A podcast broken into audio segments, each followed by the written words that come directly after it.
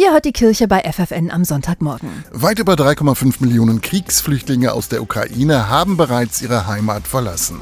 Sie fliehen vor Putins Panzern, Bomben und Raketen, so wie die 48-jährige Dania. Sie kommt aus der Nähe von Kiew. Eines Morgens, als wir gerade zur Arbeit gehen wollten, fingen sie an, Bomben auf uns zu werfen. Wir waren gezwungen, unsere Häuser zu verlassen und zu fliehen. Und das Schwierigste war, dass wir unsere Männer verlassen mussten. Sie mussten bleiben, um das Land zu verteidigen. Wir waren mit unseren Kindern allein und wussten nicht, wo wir am nächsten Tag sein würden.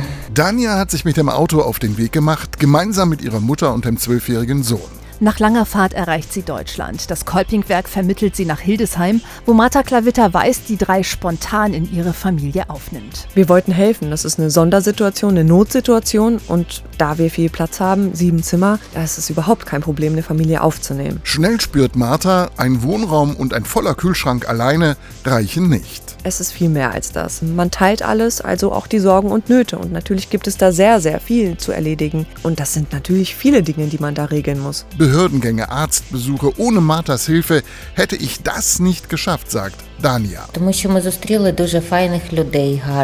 Sie nahmen uns auf, als wären wir Familie. Sie sorgen sich um uns und tun alles, damit wir uns wie zu Hause fühlen. Sie helfen uns bei allen aufkommenden Fragen. Wir fühlten uns nie wie Fremde, sondern von Anfang an wie zu Hause. Es geht uns sehr gut hier. Dafür sind wir sehr dankbar und diese guten Menschen werden wir immer in Erinnerung behalten. Martha hat es noch keine Minute bereut, Dania mit ihrem Sohn und ihrer Mutter bei sich aufgenommen zu haben.